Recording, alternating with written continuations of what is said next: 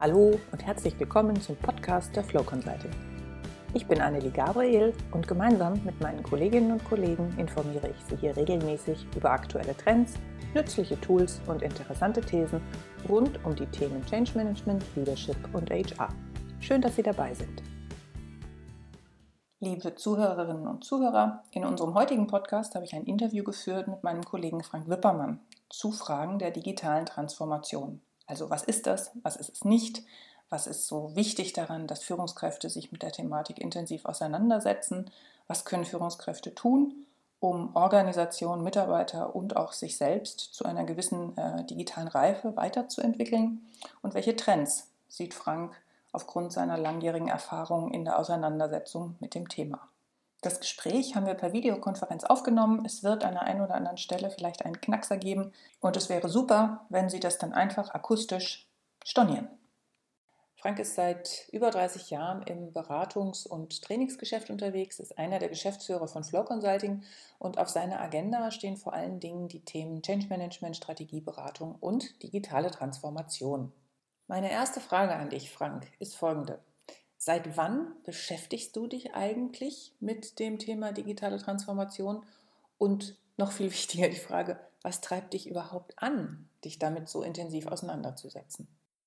Ähm, was treibt mich an, sind letztlich zwei Punkte. Das eine ist, äh, ich bin von Haus aus äh, Elektrotechnikingenieur. Da kommt die technische Nähe äh, allein durch das Studium zum Ausdruck. Und das Zweite ist, und die Kombination ist gleich das Spannende, die Verknüpfung zum Change Management, weil aufgrund der digitalen Transformation Veränderungsprojekte und Veränderungsvorhaben durch die Digitalisierung nochmal einen besonderen Schub, einen besonderen Drive bekommen. Und die Frage, die du auch noch gestellt hast, seit wann ich mich damit beschäftige, bin ich mir gar nicht so sicher. Seit drei, vier Jahren vielleicht. Mhm. Das hat ähm, so reingeschlichen bei uns, glaube ich, gell? Das hat sich reingeschlichen. Naja, ähm, auf der anderen Seite vielleicht auch schon ein bisschen länger. Ähm, ich habe, das mag 2012 oder 2013 gewesen sein, ähm, habe ich eine Scrum Master Ausbildung gemacht. Und äh, Scrum kommt ja aus dem IT-Bereich, aus dem Softwareentwicklungsbereich und ist eine, eine, Arbeitsweise, die ganz, ganz stark mit digitaler Transformation auch in Verbindung gebracht wird. Nur habe ich damals diese Scrum Master Ausbildung gemacht, äh, nicht um digitale Transformation äh, auf die Agenda äh, zu heben bei Flow, sondern weil es mich einfach als eine Vorgehensweise interessiert hat. Das lief da eher unter Alternative zum klassischen Wasserfallprojektmanagement. Also, wenn du magst, seit 2013 äh, mit den Anfängen von Scrum, aber sicherlich die vergangenen drei, vier Jahre. Ja, so, da hast du ja jetzt äh, auch, was deine Zielgruppen äh, von Flow Consulting angeht, eine reichliche Erfahrung gesammelt mit ganz unterschiedlichen Menschen und diesem Thema digitale Transformation. Ich begegne dem auch ja hin und wieder und ich habe immer noch den Eindruck, äh, dass viele sehr unterschiedliche Vorstellungen davon haben, was digitale Transformation denn eigentlich ist. Hast du eine möglichst simple Antwort darauf? Ne, ich habe erstmal eine simple Antwort darauf, was es nicht ist. Ähm, manchmal ist es ja auch wichtig, manchmal ist es auch sehr wichtig äh, zu wissen, dass man nicht über den Rasen gehen soll. Äh, dann eröffnen sich die anderen Wege äh, nahezu automatisch. Also digitale Transformation ist nicht Digitalisierung. Das ist schon mal mhm. das Erste. Denn Digitalisierung, wie gesagt, ich komme da von der technischen Seite her, aber auch unser gemeinsamer äh, und auch geschätzter Kollege Eckhard Bollo als Informatiker. Äh, mit dem habe ich da so einige Sträuße gefochten, sehr angenehme Sträuße. Sagt ganz klar, Leute, ne, Digitalisierung ist äh, die Umwandlung von äh, analogen Signale in digitale Signale und die Weiterverarbeitung dieser Signale. Mhm. Ausgehend von den Impulsen der technischen Dateninformationsverarbeitung bedeutet digitale Transformation mit den Auswirkungen dieser Digitalisierung auf Organisation, Führung, Gesellschaft umzugehen und diese Transformation von einem Zustand in einen anderen zu managen. Und mhm. da ist dann auch wieder die Nähe zum Change Management. Gut, also ich habe jetzt mehr verstanden zum Thema digitale Transformation. Was ist es, was ist es nicht? Wir wissen, dass wir viele Zuhörerinnen und Zuhörer aus dem Bereich der Führungskräfte haben. Und wenn ich jetzt da jemand wäre, dann wüsste ich furchtbar gerne, muss ich mich mit dem Thema digitale Transformation beschäftigen? Ähm, bin ich dazu gezwungen? Habe ich die Wahl? Ist es einfach nur schlau? Wie schätzt du das ein? Also von den vielen Antwortmöglichkeiten, die du mir gegeben hast, äh, würde ich die letzte Antwortmöglichkeit äh, wählen. Es ist einfach nur schlau. Ähm, warum? Weil ausgelöst durch die technische Digitalisierung, aber auch durch gesellschaftlichen Wandel, zum Beispiel veränderte Erwartungen der Mitarbeiterinnen und Mitarbeiter an ihre Arbeit, Stichwort Work-Life-Balance, Arbeitsflexibilität und ähnliche Punkte, ausgelöst durch Kundenerwartungen. Ich möchte mein Produkt customized haben und das äh, am besten möglich schon vorgestern. Äh, allerdings zu einem Preis, äh, wie auch äh, Massenprodukte normalerweise verkauft werden. Durch die Art und Weise, wie Wissen und Erfahrungen in Organisationen verteilt sind, ändert sich Führung. Also mhm. ich habe als, als Bild habe ich vor mir eine Abteilungsleiterin. Ähm, bei dem Unternehmen sind wir seit ungefähr zwei, drei Jahren in der Change Management Beratung, auch unter der Flagge digitaler Transformation unterwegs. Und diese Abteilungsleiterin berichtet, also das ist ein äh, Dienstleistungsunternehmen, äh, die berichtet, dass äh, im Gegensatz zu von vor 10, 15 Jahren sie schlicht und ergreifend nicht mehr davon ausgehen kann, dass schon gar nicht alle, aber noch nicht mal alle wichtigen Informationen über ihren Schreibtisch, das kann auch der virtuelle Schreibtisch, nämlich irgendwelche Shared äh, Documents in irgendwelchen Ordnern sein, äh, dass längst nicht alle wichtigen und zentralen Informationen bei ihr zusammenfließen und äh, sie empfindet das auch gar nicht als Manko, sondern sie mhm. sagt, ja, bitteschön, das ist doch wunderbar, ähm, wenn äh, die Mitarbeiterinnen und Mitarbeiter von mir ähm, selbstständig, alleine, eigenverantwortlich, von der Aufteilung her flexibel die Sachen erledigen. Ähm, wieso soll ich da über jeden Meilenstein informiert werden? Hm. Ja, wunderbar. Das erfordert dann natürlich, wenn es weggeht von der klassischen Pyramide und dem Zentralverwalten von Informationen und auch Entscheidungen, ja, es ist ja nicht nur eine Frage, wie kommen die Informationen zu ihr, sondern auch, wie gehen die Entscheidungen dann wieder an die anderen. Mhm. Damit bekommt Führung eine andere Rolle, mhm. eine andere Funktion. Ja. Hast du zufällig eine Information von ihr, ob sie das einfach so konnte oder war das bei ihr auch ein Entwicklungsprozess?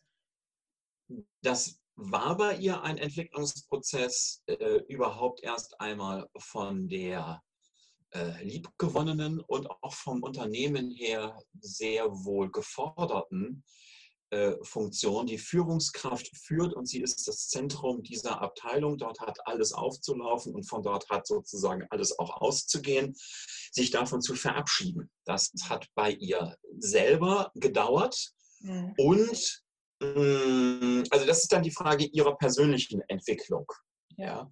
Das wesentlich Spannendere an der Stelle ist, ähm, inwieweit äh, das Unternehmen solche ähm, flexibleren Arbeitsweisen, äh, eine andere Form von Führung, nämlich eine wesentlich dezentralere, überhaupt zugelassen hat. Mhm. Und da hat es äh, ordentlich im Gepäck gekracht. Das ist übrigens auch genau der Grund gewesen, äh, warum wir dort in eine Veränderungsberatung gegangen sind, mhm. nämlich um den Anspruch der Mitarbeiterinnen und Mitarbeiter inklusive der ihnen direkt vorgesetzten Führungskräfte, um diese Ansprüche an verändertes Arbeiten, mhm. ja, um da überhaupt Organisationsformen zu schaffen, die das nicht nur nicht behindern, das wäre ein Minimum, sondern die es sogar fördern. Gut, jetzt haben wir also die Notwendigkeit beschrieben, warum es gerade für Führungskräfte so wichtig ist, sich mit der digitalen Transformation auseinanderzusetzen. Ein weiterer Begriff, der da gerne auftaucht, ist der der digitalen Reife. Ähm, Frage an dich, Frank. Wenn ich jetzt als Führungskraft diese digitale Reife bei meinen Mitarbeitern und auch meiner Organisation voranbringen will, was kann ich denn da tun? Klar, Berater holen ist immer gut. Für uns ja. sowieso. Aber was sind denn jetzt die Zutaten um die digitale Reife nach und nach zu entwickeln? Äh, jetzt muss ich zurückfragen, die digitale Reife der Person im Sinne von Kompetenz, Haltungs- und Personalentwicklung oder die digitale Reife der Organisation? Oder beides? Ja, wenn ich Führungskraft bin und äh, meiner Verantwortung voll gerecht werde, dann sollte ich beides beleuchten. Beides. So, dann fangen wir mal mit der Führungskraft an wir haben vor vielen, vielen Jahren die bis dahin existierenden klassischen Führungskompetenzen, wie wir sie auch in unserem Führungskräfte-Trainingsprogramm seit ganz, ganz vielen Jahren lehren und lernen lassen und einüben lassen und anwenden lassen, haben wir, das mag jetzt vier, fünf Jahre her sein, die sogenannten dynamischen Kompetenzen mit ins Spiel gebracht. Bedeutet nicht nur die Führungskompetenzen, die sind weiterhin nötig, um Routineaufgaben, absehbare Aufgaben zu bewältigen. Also so etwas wie Erfolgskontrolle, wie Zielorientierung, wie Dialogfähigkeit. Das braucht es weiterhin. Nur diese Unternehmen oder die Führungskräfte in Unternehmen, äh, die stärker dynamisch agieren müssen, flexibel agieren müssen, die brauchen noch mehr. Ja, die brauchen zum Beispiel auch solche Kompetenzen aus Führungssicht heraus, die Eigenständigkeit der Leute zu fördern. Das hat ganz viel was damit zu tun, als Führungskraft loszulassen. Hm. Und zugleich eine Orientierung zu vermitteln. Orientierung vermitteln heißt nicht, Ziele bis auf drei Stellen hinterm Komma vorzugeben, ja. sondern eine grobe Richtung zu geben. Wozu äh, sind unsere Produkte, sind unsere Services, sind unsere Dienstleistungen, wozu dienen die und in welche Richtung soll meine Abteilung mhm. grob laufen? So, da gibt es insgesamt sieben solcher Kompetenzen und der persönliche Führungskräftereifegrad wäre es, zu schauen, welche dieser sieben Kompetenzen ausgebaut werden sollten, um diese Reife zu entwickeln. Kleine Fußnote. Wenn ich von Führungskraft rede, dann meine ich ab jetzt nicht mehr nur die qua Position Führungskraft, sondern die Personen, die in Führungssituationen führen. Gut. Das können letztendlich alle sein.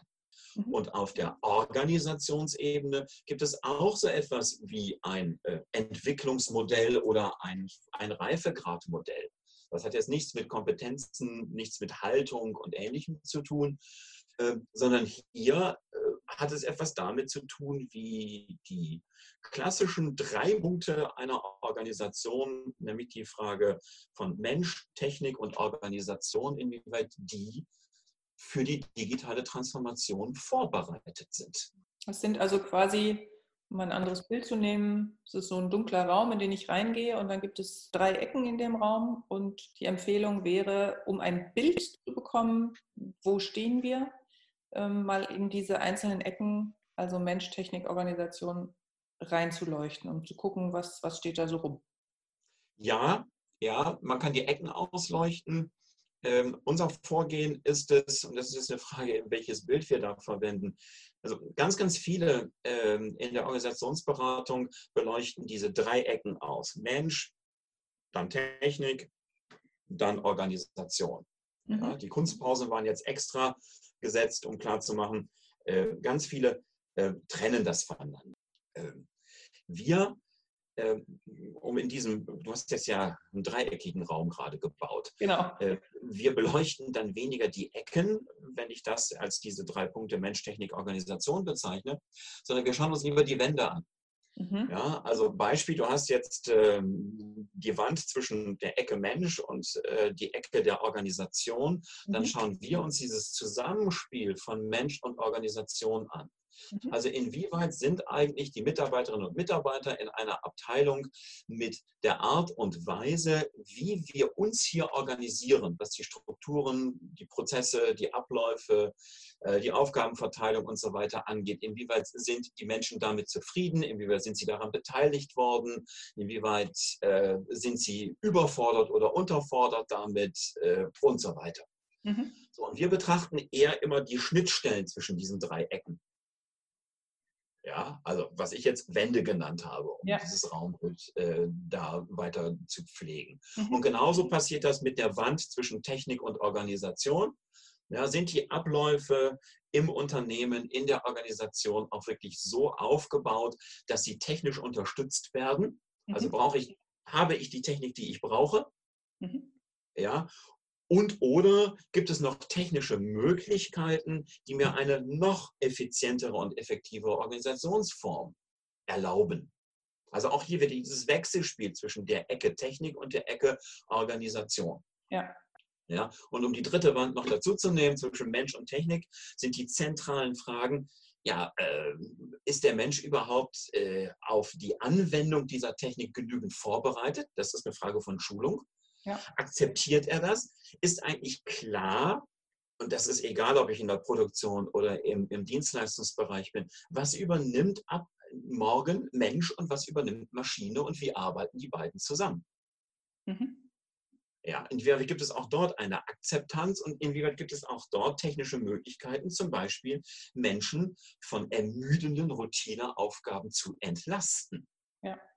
Ja, und jetzt bitte nicht nur das Fließbandbild von Charlie Chaplin vor Augen haben, sondern auch ermüdende Tätigkeiten im Bereich von Dienstleistungen, wenn irgendwelche komischen Zahlenkolonnen miteinander verglichen werden müssen. Mhm.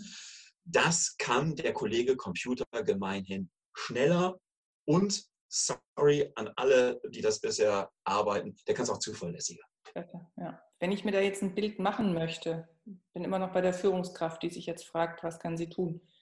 Mhm. Die kommt rein, sieht diese Wände betrachtet und, und mhm. will die Schnittstellen betrachten, stellt sich mhm. Fragen. Mhm. Ähm, Gibt es Tools, die man verwenden kann?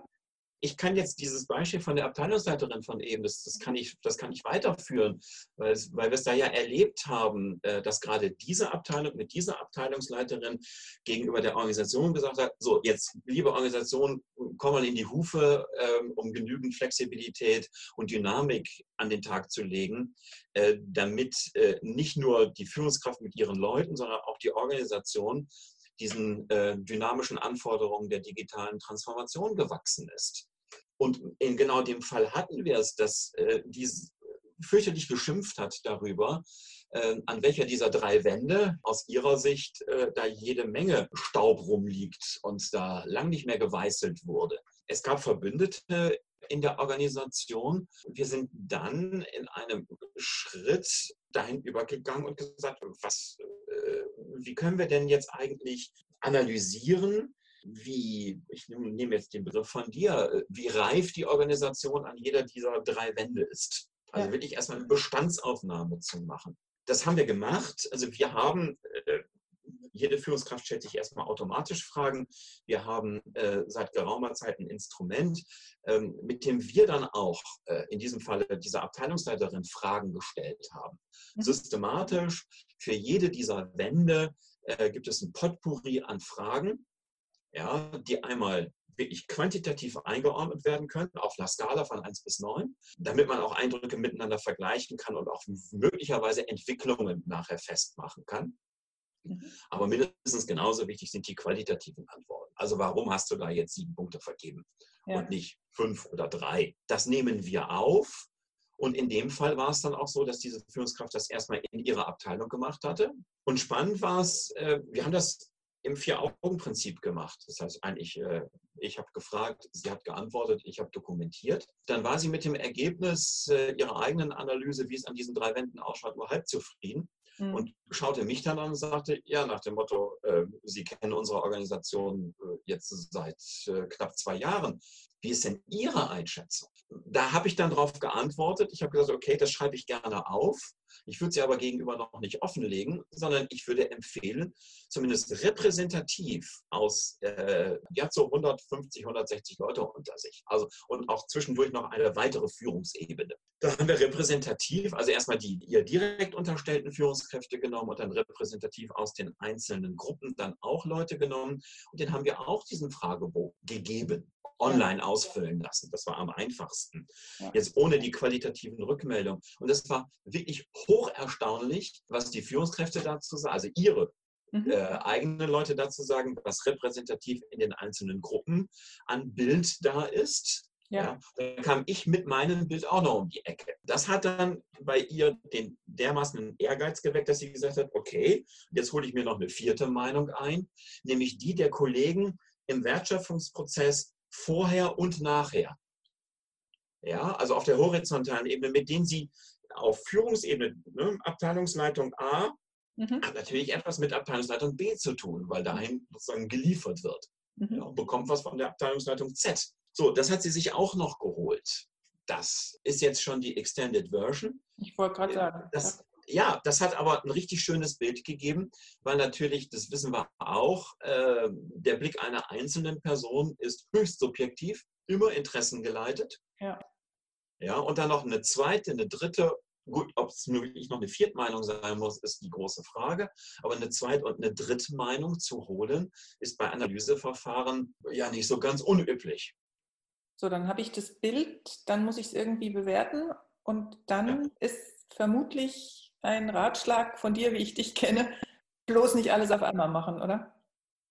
Nee, also die Analyse sagt dann erst einmal, dort bist du mit deiner Abteilung, jetzt die verschiedenen Sichtweisen, die lasse ich jetzt mal außen vor, ja, dass einige äh, bestimmte Punkte höher oder, oder niedriger einschätzen, aus guten Gründen dann auch immer, die benannt werden. Dann habe ich erstmal eine Analyse. Und wenn ich sage, okay, ich bin im Bereich der Strukturen zu Technikorganisation, da bin ich relativ schwach, relativ gegenüber den, an, den Ergebnissen der anderen wende, dann heißt es ja nicht zwangsläufig, dass ich jetzt diese relative Schwäche sofort ausbügeln muss. Ich kann sagen, ja, okay, das ist im, zu dem Zeitpunkt, zu dem Stand, in dem sich meine Abteilung befindet, das ist erstens gut erklärbar. Und zweitens halte ich das auch noch locker ein halbes Jahr aus, weil ich jetzt viel, viel stärker an der Frage arbeiten möchte, kulturelle Akzeptanz Fragen zwischen Organisation und Mensch, weil es an diesen Prozessen